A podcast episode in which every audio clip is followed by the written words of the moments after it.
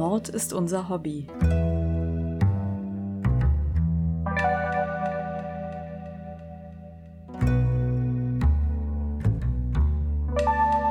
Und noch ein True Crime Podcast.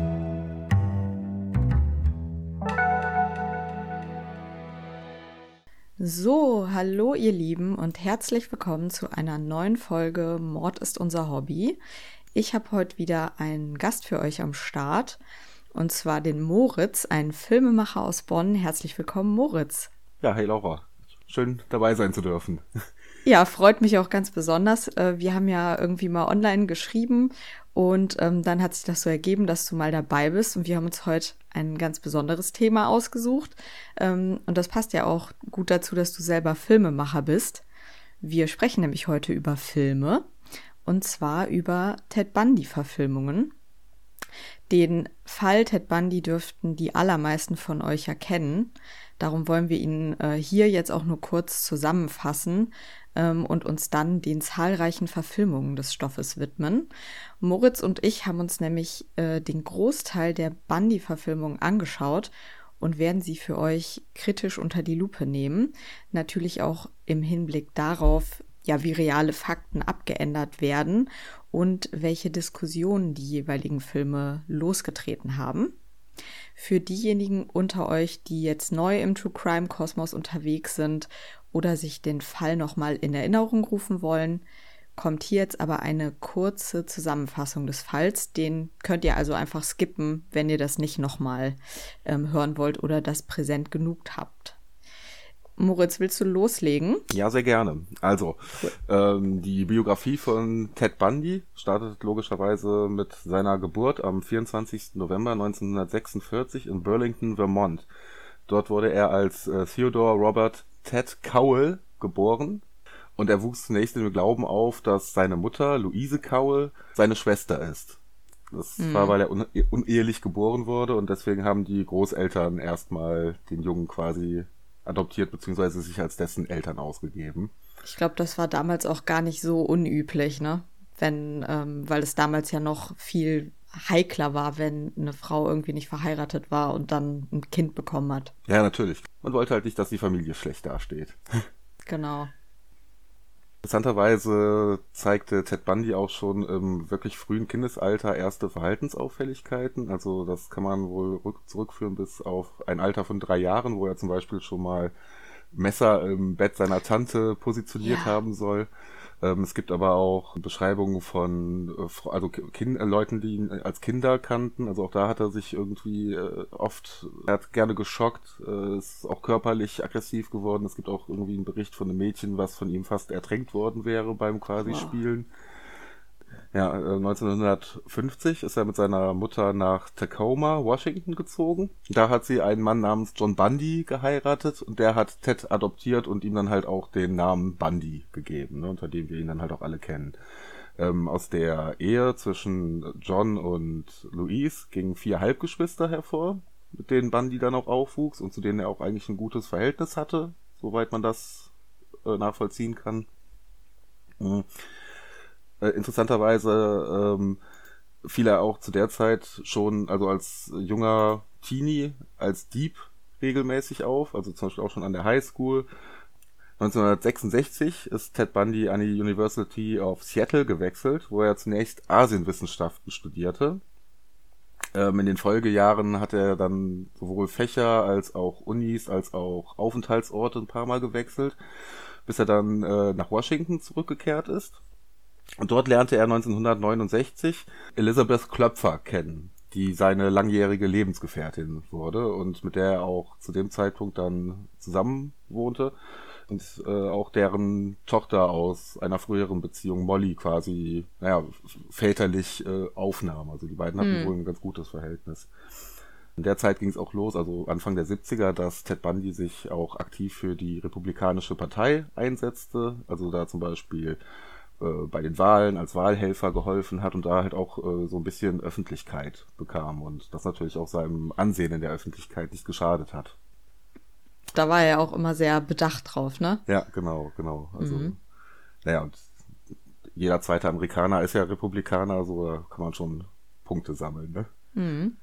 1972 hat er sein Psychologiestudium an, abgeschlossen und in der Folgezeit äh, Jurakurse belegt. Also als Jurastudent hat man ihn ja auch dann später oft wahrgenommen. Ja, kommen wir noch später zu, warum vor allem. Genau, spielt doch eine Rolle, richtig. Ja. Und äh, 1974, also es ist die Zeit, wo er jetzt quasi in Seattle äh, Jura studiert, beginnt auch spätestens seine Mordserie. Also es ist nicht ganz geklärt, wann genau und wo genau mhm. seine Mordserie begann. Da gibt's unterschiedliche Theorien. Aber spätestens 1974 fing es halt an, dass regelmäßig im äh, Umfeld von Seattle oder im Umfeld der Universität regelmäßig junge, hübsche Frauen verschwanden. So. Mhm. Zuerst ist man dem Ganzen als Vermisstenfälle nachgegangen. Also zu dem Zeitpunkt sprach noch niemand von einem Serienmörder oder es gab auch keine konkreten Täterverdächtigungen.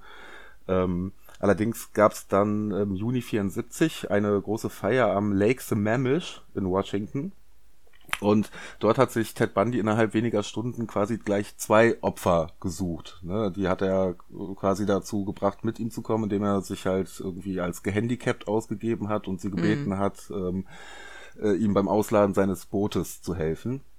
Und dabei wurde er dann halt auch äh, erstmals quasi von Zeugen beobachtet. Das heißt, äh, nach diesem Vorfall gab's ähm, Beschreibungen von ihm, also es gab Phantombilder, man hat auch mitbekommen, dass er sich den Frauen als Ted vorgestellt hat und man hat halt Ziemlich auch... dumm eigentlich, ne? ja, richtig.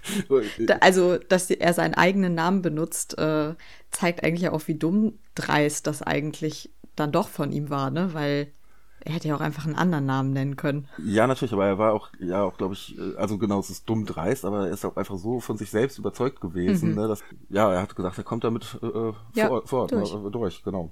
Ja. Und auch sein Auto, ein äh, beiger VW Käfer, wurde halt gesichtet, ne, was halt schon mal ähm, ihn in arge Bedrängnis im Grunde gebracht hat, hätte bringen können. Weshalb er dann auch kurz darauf, ähm, da ihm die Lage in Washington dann halt quasi zu heiß wurde, hat er an die University of Utah gewechselt, in Salt Lake City. Und auch dort äh, begann dann kurz darauf äh, eine Serie von verschwundenen Frauen, ich glaube, etwa zeitgleich, also während in Utah die Morde losgingen, hatte man halt auch schon die äh, ersten Leichenteile der in Washington verschwundenen Frauen gefunden. Und im Grunde war es jetzt halt auch klar, dass es sich hier um eine Person handelt und halt auch um einen Serienmörder. Ne? Das, ist, äh, äh, das, das stand zu dem Zeitpunkt quasi fest. Und Wobei das ja, glaube ich, äh, tatsächlich ein bisschen gedauert hat, bis die Behörden das miteinander in Verbindung gebracht haben, weil es ja eigentlich ähm, damals so war, dass sie die Ermittlungen immer an der Staatsgrenze aufgehört haben. Ne? Also ich glaube, das war für die Behörden ja nicht auf Anhieb klar, dass es nee, derselbe Täter ist. Richtig. Mm. Nee, da, das, da habe ich mich vielleicht auch falsch ausgedrückt. Das, äh, also während äh, Ted schon in Utah war, hat man halt in der Nähe von Washington in einem Waldstück äh, Leichenteile gefunden. Mm. Das heißt, in Washington hatte man jetzt nach einem Serienkiller zu suchen, aber dass mm. dieser Ted in Utah oder die verschwundenen Frauen in Utah irgendwas damit zu tun haben, das war zu dem Zeitpunkt den mm. Behörden nicht ersichtlich, weil genau wie du sagst, die äh, einzelnen Staaten halt da nicht groß miteinander gearbeitet haben zu dem mm. Zeitpunkt. Und es gab halt auch keine Computer, wo man hätte mal schnell irgendwie gerade ein Archiv ja. irgendwie durchgucken können. Ne? Das war ja. alles, alles dauerte alles sehr lange. Es gab, glaube ich, damals noch nicht mal Faxgeräte. Das weiß ich gar nicht. Ich weiß nur, dass es das Internet auf jeden Fall noch nicht gab und keine einheitliche Datenbank oder so, ne? Ja, ja, klar. Und auch noch keine DNA-Analyse. Also, das steckte damals ja alles noch in den Kinderschuhen. Ja, richtig, genau. Und das dauerte dann halt auch alles etwas länger als heute, ne? Mm. Ja, genau. Utah konnte ein Opfer äh, Ted Bundy entkommen. Und zwar war das Carol Daronch, die mhm. aus seinem Wagen springen konnte und ja, ich glaube mit ein paar Blessuren davonkommen konnte. Zunächst begann Ted Bundy in Colorado noch ein paar Morde und wurde dann äh, ganz banal bei einer Verkehrskontrolle verhaftet. Und der Polizist, der ihn kontrolliert hat, hat im Kofferraum einige verdächtige Utensilien gefunden, sowas wie Brechstangen, Eispickel, Handschellen und eine Strumpfmaske. Hat sich gefragt, was will der? Ne, das mhm. ist ja verdächtig, hat den aufs Revier mitgenommen. Dort hat man dann relativ schnell den Zusammenhang zu der ähm, versuchten Entführung feststellen oder vermuten können. Mhm. Und ähm, das Opfer Carol Daronch hat ihn dann halt auch bei einer Gegenüberstellung klar identifiziert als ihren Entführer. Ja. Ähm, Dafür wurde Bundy am 1. März 76 zu 15 Jahren Haft verurteilt. 1 bis 15, glaube ich, ne? So ein ganz komisches Urteil. 1 bis 15 Jahre. Ja, Ja, es ist ein komisches Urteil. Und ich glaube, ähm, nach drei Jahren hätte er das erste Mal irgendwie ähm, Bewährung dann Anspruch darauf haben können, aber äh, 1 bis 15 Jahre so relativ merkwürdiges Urteil. Ja, auf jeden Fall. Also da ist er erstmal ganz gut mit weggekommen. Während Bundy jetzt nämlich in Utah in Haft saß, haben die Ermittler ihn auch schon mit einem anderen Mord in Verbindung gebracht, und zwar mit dem an Karen Campbell in Colorado. Deswegen wurde er im Januar 1977 dahin auch überstellt und wegen Mordes offiziell angeklagt. Bundy bestand jetzt darauf, sich bei diesem Prozess selbst zu verteidigen, was ich ehrlich gesagt immer noch nicht richtig verstehe, weil er war ja noch kein ausgebildeter Anwalt, ne? Er war ja im Jurastudium, dass das, dass das überhaupt erlaubt wurde, finde ich irgendwie merkwürdig und ich hoffe, dass das heutzutage nicht mehr so ist. Mhm. Aber aus diesem Grund wurde ihm im Gericht von Espen dann gestattet, sich ohne Hand- und Fußfesseln zu bewegen und ähm, während einer Verhandlungspause durfte er dort auch die juristische Bibliothek aufsuchen, um halt für seine eigene Verteidigung zu recherchieren. Dort sprang er in einem unbeobachteten Moment aus einem Fenster im zweiten Stock und floh. Er hat sich das vorher, glaube ich, genau überlegt. Er hatte nämlich zum Beispiel zwei Schichten Kleidung an, damit er, ne, sobald er draußen ist, irgendwie eine Schicht ausziehen kann und nicht so schnell wiedererkannt wird. Und er flieht jetzt auch nicht aus der Stadt hinaus, wo man ja mit jeder Menge Polizeiaufgebot rechnen kann, sondern er läuft schnurstracks in die Berge und kann sich dort ungefähr eine Woche lang versteckt halten, bevor er dann wieder mit einem gestohlenen Auto in eine Polizeikontrolle gerät und erneut festgenommen wird. Also Autofahren äh, ist für ihn irgendwie sehr gefährlich, hat man den Eindruck. Genau. Im Dezember 1977 gelang ihm dann erneut die Flucht, diesmal aus dem Gefängnis in Glenwood Springs, wo ja Bundy sich regelrecht abgemagert hat und parallel dazu ein ja so ein Quadrat in die Decke gesägt hat und sich durch dieses ähm, herausgesägte Loch dann da durchhieven konnte und so in die Freiheit gelangen. Von hier aus floh Bundy quasi einmal quer durchs Land nach Florida, weil er sich erhoffte, dort noch nicht bekannt zu sein, ne? weil gab ja noch kein Internet. Und weil es für ihn da wahrscheinlich auch ein bisschen einfacher war, ohne viel Geld klarzukommen, ne? weil es da halt warm ist und man auch draußen schlafen könnte, äh, was man jetzt im Norden nicht unbedingt machen kann. In Florida legte Bundy nun seinen üblichen Modus operandi ad acta. Also er war eigentlich ein organisierter Täter, der zuvor immer alles geplant hatte. Und hier scheint er jetzt in einen regelrechten äh, Rausch zu geraten. Man kann vermuten, dass das der Fall war, weil er wusste, dass jede Tat die letzte Gelegenheit für ihn sein könnte. Mit einem Stück Holz, das er vor Ort gefunden hatte, überfiel Bundy das Verbindungshaus der Studentenverbindung Chi Omega tötete die zwei Studentinnen Margaret Bauman und Lisa Levy auf die brutalste Weise, ja, die man sich vorstellen kann, und verletzte die anderen schlafenden Frauen schwer.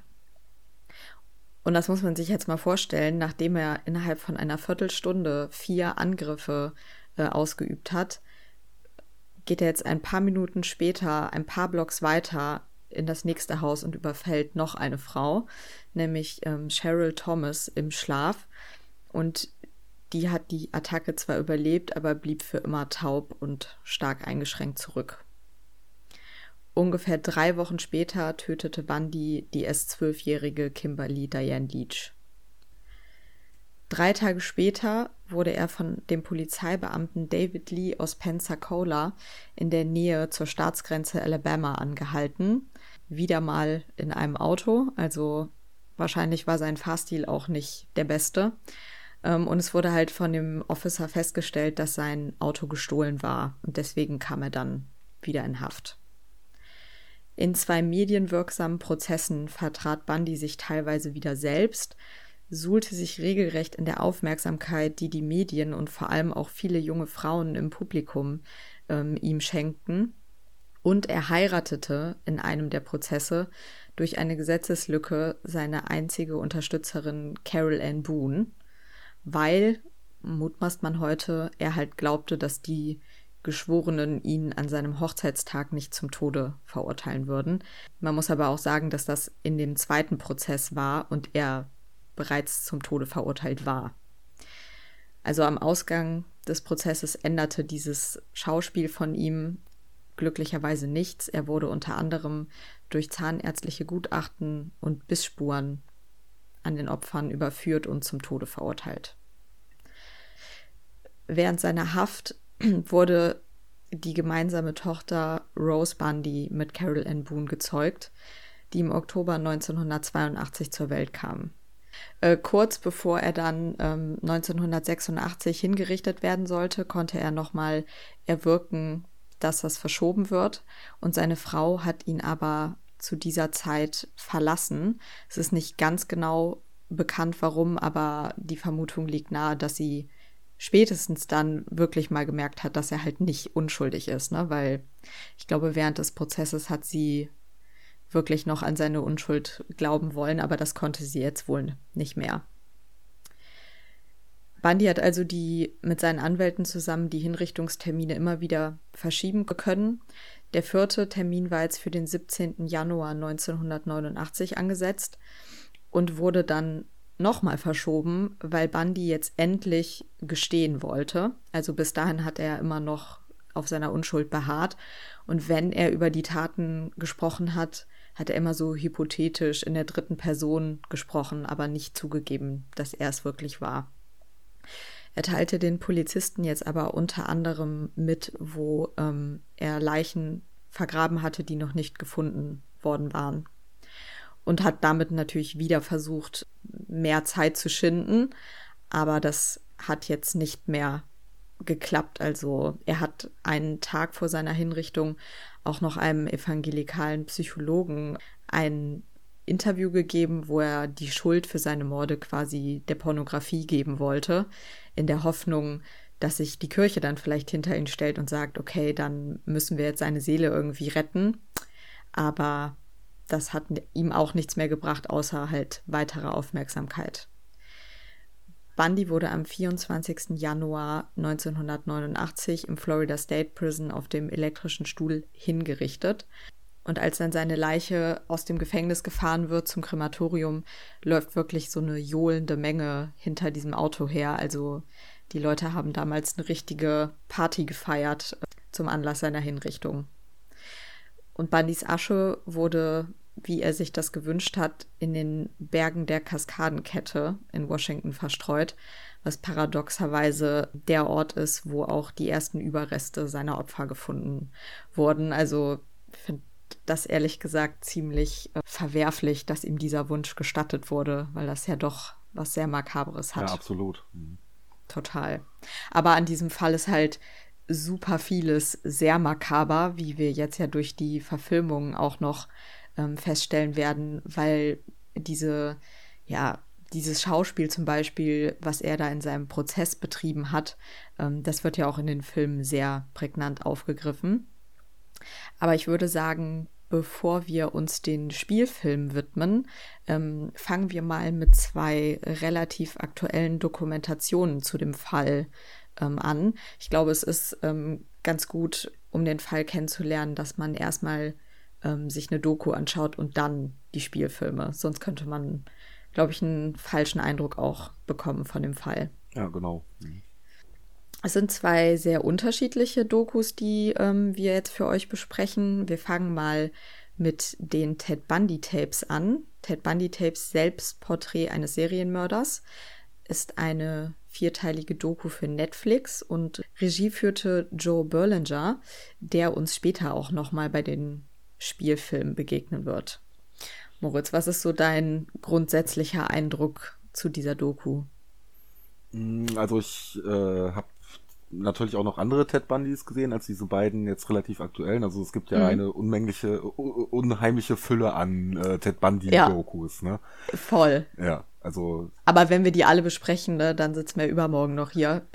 Nee, richtig. ich glaube, ich glaube, wir haben uns zwei ähm, zwei ganz gute ja auch ausgesucht, ne? Genau, zumal jetzt äh, die Ted Bundy Tapes oder im Deutschen ist das, äh, heißt die Selbstporträt eines Serienmörders, die Doku-Reihe, ähm, ist vielleicht so ein bisschen was wie die aktuell ultimative Ted Bundy Dokumentation, weil einfach äh, unglaublich viele Zeitzeugen und ähm, mhm. Weggefährten von Ted Bundy vorkommen. Also wenn man sich so ein bisschen länger mit der Thematik Ted Bundy beschäftigt, dann kommen einem ja viele Namen über den Weg, laufen einem über den Weg. Ja. Und äh, von denen kommen fast alle in dieser Dokumentation vor. Ne? Man hat äh, eine, ziemlich viel authentisches Film- und Fotomaterial in dieser Dokumentation ähm, und halt als Ergänzung halt noch diese äh, titelgebenden äh, Bundy-Tapes. Die sind ja eigentlich so das Alleinstellungsmerkmal ne, von dieser Doku, ähm, womit die Zuschauer auch reingezogen werden. Ne? Wir haben so unveröffentlichtes Tonmaterial von Ted Bundy selbst das wird ja für viele der Grund sein, sich das anzuschauen. Absolut, genau. Und äh, zu diesem Tonmaterial sollte man noch sagen, das äh, basiert halt auf Interviews, die zwei Journalisten, Stephen Michon und Hugh Ainsworth, in den 80er mhm. Jahren mit Ted Bundy geführt haben. Ne? Die beiden wollten äh, ein Buch über ihn schreiben, womit sie ihn, glaube ich, geködert haben, weil er ja auch ziemlich famegeil war. Mhm in, in, diesen Interviews ist es ja so, dass, dass äh, Ted Bundy im Grunde äh, sehr viel Zeit damit verbringt, sich halt selbst darzustellen und so darzustellen, wie er sich halt gerne sehen möchte. Also als Unschuldslamm, als normalen Bürger. Äh, er schwafelt im Grunde extrem viel. Voll. Und was diese Doku halt ganz gut macht, ist halt äh, halt dieser Selbstbeweihräucherung oder diesem Selbstbetrug. Ich, ich, weiß nicht genau, wie, wie sehr er selber an diesen Schwachsinn geglaubt hat, den er erzählt hat. Mhm. Aber dem stellt die Doku dann halt äh, die Fakten entgegen, so, ne? Was mhm. halt quasi dazu führt, dass halt im Laufe dieser Dokumentation man halt immer mehr ähm, äh, die Erkenntnis gewinnt, wie, wie, wie falsch, manipulativ wie manipulativ äh, mhm. Ted Bundy war, auf jeden Fall. Mhm. Und ähm, ja, also äh, ich, ich fand das eine, eine gute Dokumentation. Mhm. Ich finde aber, man kann irgendwie trotzdem so ein bisschen hinterfragen, wie, also warum geben wir ihm eigentlich mit dieser Doku die Bühne, so über sich selbst zu reden, weil, ne, das, ich glaube, er hätte das ziemlich abgefeiert. Ja. Und ich finde es irgendwie, ich sehe es schon ein bisschen kritisch, muss ich sagen. Vor allem, weil ich auch finde, wenn man sich diese Doku anschaut und sich äh, ne, irgendwie zwei, drei Folgen am Stück anschaut, mir ging es irgendwie äh, ein bisschen wie Hugh Ainsworth, der, ähm, der sagt, dass er Bundy irgendwann einfach nicht mehr hören konnte, dass es ihm so richtig viel Energie auch einfach gezogen hat, ne? Dass er teilweise ihm körperlich schlecht war, wenn er aus dem Gefängnis kam, wenn er mit ihm gesprochen hat, weil es halt sich alles immer nur um ihn dreht und ne, er ist der Nabel seiner Welt, also alles andere interessiert ihn ja irgendwie nicht. Und ich muss echt sagen, dass mich das so nach der Recherche und nach diesen vielen Filmen und Dokus, dass ich auch echt so ein bisschen das Gefühl hatte, boah, ich kann ihn nicht mehr sehen, ich kann ihn nicht mehr hören. Ich bin äh, froh, wenn er wieder aus meinem Leben verschwindet. Ich weiß nicht, diese Grundprämisse von der Doku finde ich deswegen irgendwie ein bisschen schwierig, weil man ihm so viel Raum gibt, auch wenn es so ist, wie du sagst, dass seine Äußerungen ja häufig negiert werden von den anderen ähm, Interviewpartnern dann. Ne? Also so, äh, man führt ihn ja schon auch ein bisschen vor, aber ich finde es trotzdem manchmal richtig anstrengend. Was ich an der Doku aber richtig äh, sehenswert finde, ist, dass die ja wirklich sehr viel Archivmaterial drin haben. Ähm, ne, vor allem was den Prozess angeht. Das war ja, ähm, beide Prozesse waren ja glaube ich, so ziemlich die ersten, die komplett fürs Fernsehen auch mitgefilmt wurden. Ja. Und, und, und, halt auch ähm, landesweit ausgestrahlt ja, wurden. Ja, ne? genau.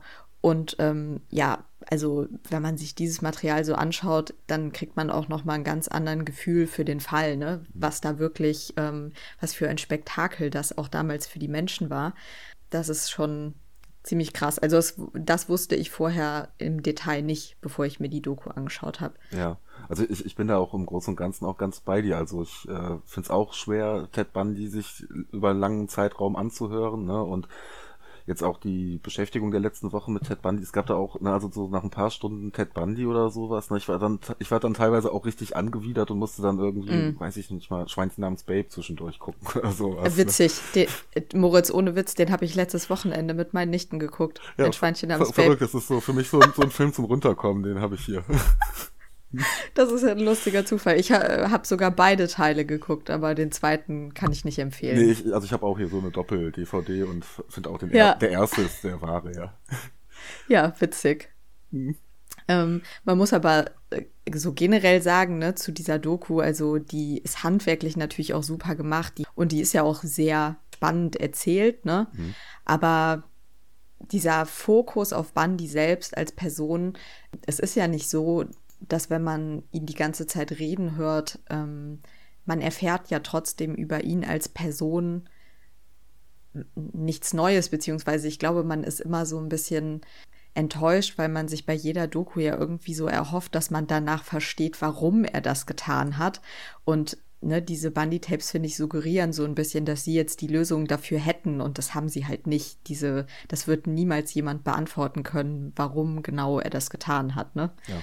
Und ähm, genau. Nee, der, der es weiß, ist halt äh, gestorben, ja. Ja. Aber trotzdem, ähm, ne, wenn man sich für den Fall interessiert, kommt man an der Doku, glaube ich, nicht vorbei. Die andere Doku, die wir uns angeschaut haben, die finde ich persönlich sehr gut. Die heißt Ted Bundy Falling for a Killer aus dem Jahr äh, 2021.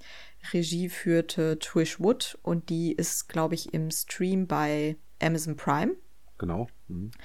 Und das Besondere an dieser Doku ist, dass sie uns den Blickwinkel von seiner ehemaligen Lebensgefährtin und deren Tochter zeigt. Also über die hast du ja vorhin auch schon gesprochen. Elizabeth Kendall und ähm, Molly, ihre Tochter. Aber es kommen insgesamt in der Doku auch sehr viele Angehörige von Opfern zu Wort und auch Ted Bundys Bruder, über den man so ja eigentlich gar nichts weiß und gar nichts gehört hat. Mm, und ich muss sagen, die Doku hat mich nochmal auf einer ganz anderen Ebene gekriegt, weil das Archiv, was man hier sieht, sind ja sehr viele mm, Familienfotos und äh, Paarschnappschüsse von Ted Bundys ehemaliger Freundin. Und ich finde, ähm, wenn man sich diese Fotos anguckt und weiß, was er getan hat, dann ist das irgendwie so, ja, so krass zu akzeptieren, dass er die Groß, also den Großteil seines Lebens ja einfach auch wie ein normaler Mensch verbracht hat, ne? Irgendwie ja. stellt man sich das so vor, dass Serienmörder ähm, in ihrem stillen Kämmerlein sitzen und ähm, ja sich irgendwelche perversen Sachen ausmalen, aber der hat ja trotzdem in der Zeit, wo er nicht gemordet hat, ein normales Leben geführt, ne? Und das ist halt irgendwie ich glaube, das ist auch einer der Aspekte an ihm generell, dieses, ähm, dieses Doppelleben und diese Fassade, die er nach außen so lange aufrechterhalten konnte, was viele an diesem Fall so fasziniert, weil man immer so denkt, die Freundin muss doch was gemerkt haben, ne? Also ich glaube, bei diesem Vorfall am Lake Sammamish, da war es ja auch so, dass das war ja die Zeit, wo er auch mit Liz zusammenlebte, mhm. ne? Und sie hat ja auch aus den Medien davon erfahren. Und sie konnte sich halt überhaupt nicht vorstellen, äh, wie es sein kann, dass, dass er zwei Frauen an dem Tag tötet und abends mit ja. ihr sich irgendwie einen netten, normalen Zum Abend essen trifft. Ja. ja. ja. genau, das ist schon, schon abgefahren. Und genau, was, was bei der, dieser Doku ganz gut ist, ich denke, wir beide sind, sind uns ja auch einig, dass äh, Elisabeth Klöpfer selbst ja auch in gewisser Weise ein Opfer von Ted Bundy Total. ist. Ne?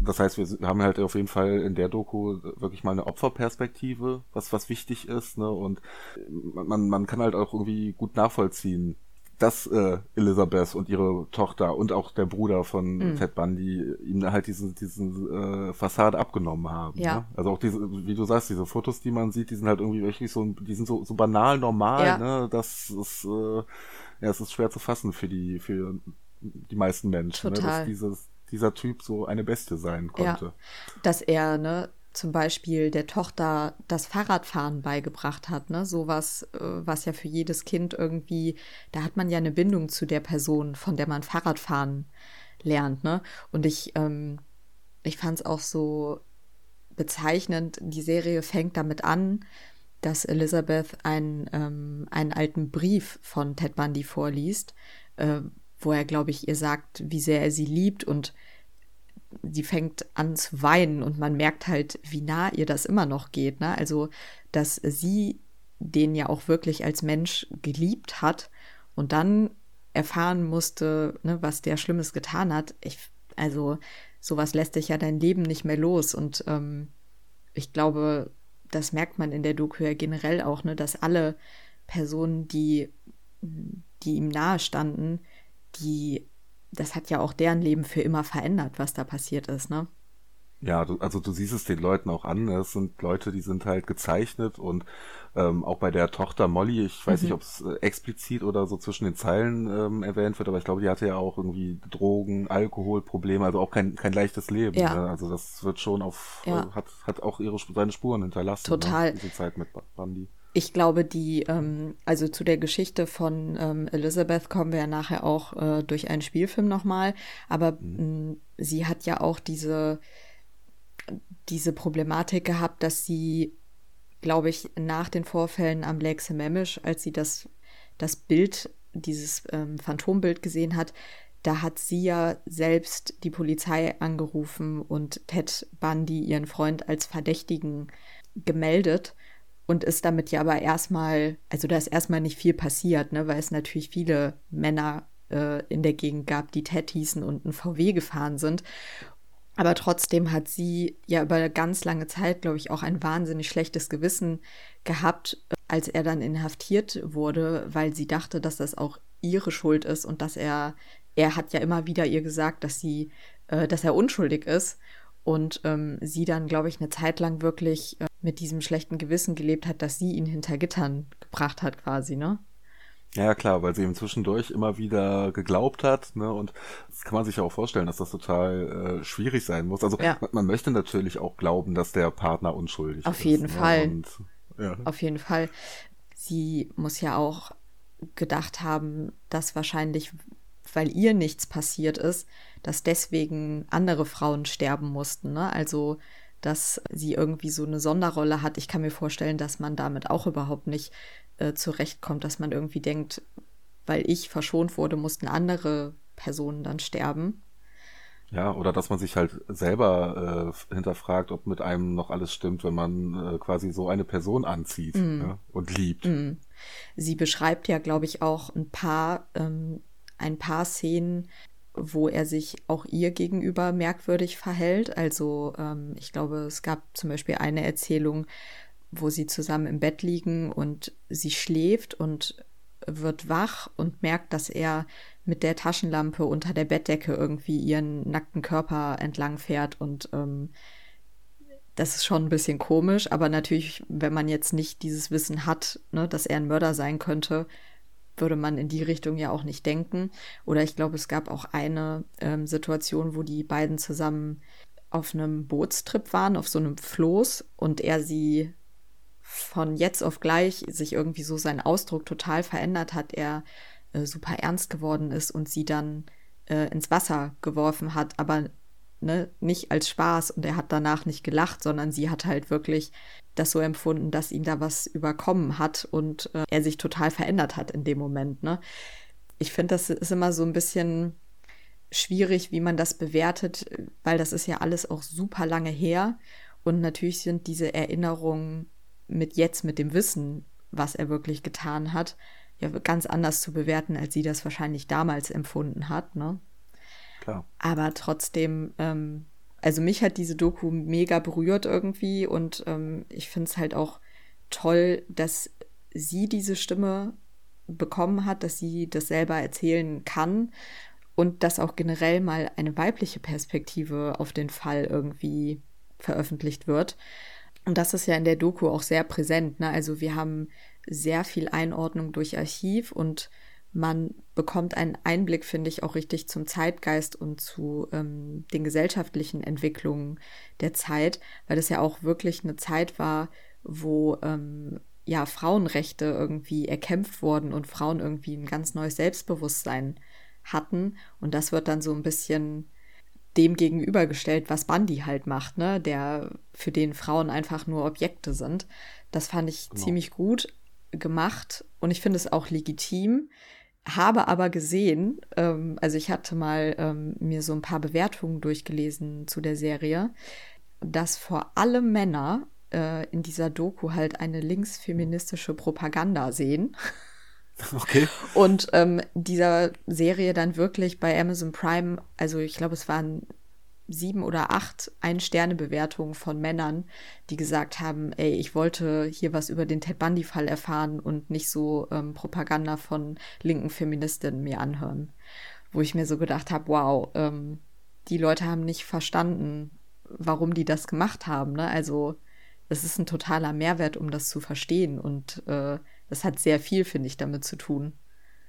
Ja, natürlich. Also es wäre auch interessant, was, was die Leute dann halt eigentlich erwarten, ne? die, die sich über sowas beschweren, weil ich meine, man könnte ja auch generell einfach mal die Frage stellen, ob es überhaupt gut ist, dass solche mhm. Dokumentationen oder Filme ne, zum Thema Ted Bundy gemacht werden oder ähm ja, ich das ist auch so ein bisschen die Frage. Ne? Ich meine, bei Dokumentationen hast du ja immer noch, kannst du ja alles unterm Deckmantel der Information machen, sag ich mal. Also glaube, bei Dokumentationen kann man auf jeden Fall leichter legitimieren, warum man die macht. Und ähm, hier ist es ja auch nochmal ein anderer Blickwinkel, ne? weswegen ich diese Dokumentation das sehr gut finde, dass die gemacht wurde.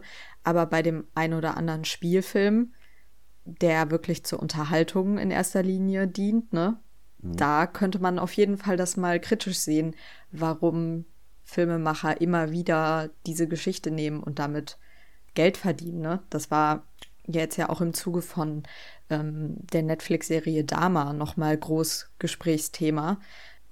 Warum muss das sein? Also gerade bei Fällen, wo ähm, die Angehörigen noch leben, die dann nicht daran beteiligt werden und damit wird ein Heiden Geld verdient, dass andere Leute sich ja an dem Leid deiner Verwandten quasi teilweise ergötzen, glaube ich. Also ich glaube, es gibt schon viele Leute, die sich das angucken, weil sie es einfach nur spannend finden und irgendwie einen Kick daraus ziehen, ne?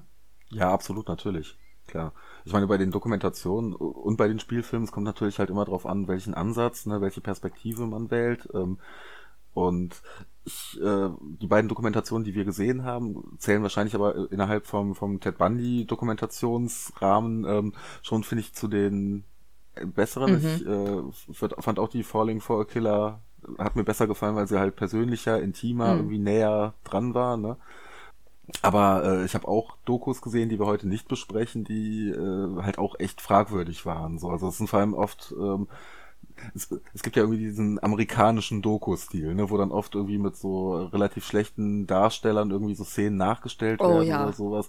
Und das, ne, also das ist dann so richtige Ausbeutung. Und da ist, ist dann, finde ich, auch der, selbst durch die Dokumentation oder den Dokumentationsansatz, das im Grunde nicht gerechtfertigt. Mm. Das ist halt auch pure Unterhaltung oder Exploitation halt. Ne? Ja. Das ist ja vielleicht auch jetzt ein ganz guter Übergang zu den Spielfilmen ich würde fast sagen, dass wir die in der nächsten Folge machen, damit sich die Zuhörer jetzt erstmal die Dokus anschauen können, wenn sie das noch möchten. genau. Ja, gut, Moritz, dann würde ich sagen, äh, machen wir in der nächsten Folge an der Stelle weiter und haben, glaube ich, fünf Spielfilme, die wir besprechen zur Thematik und äh, wir können ja schon mal spoilern. Ich würde sagen, es sind ähm, sehr gute und sehr schlechte dabei. Also es ist äh, genau. sehr vielfältig. genau, dann danke dir erstmal bis hierhin und ich würde sagen, dann hören wir uns in zwei Wochen wieder. Beziehungsweise wir hören uns gleich weiter. Ich bin gespannt. Tschüss. Ciao.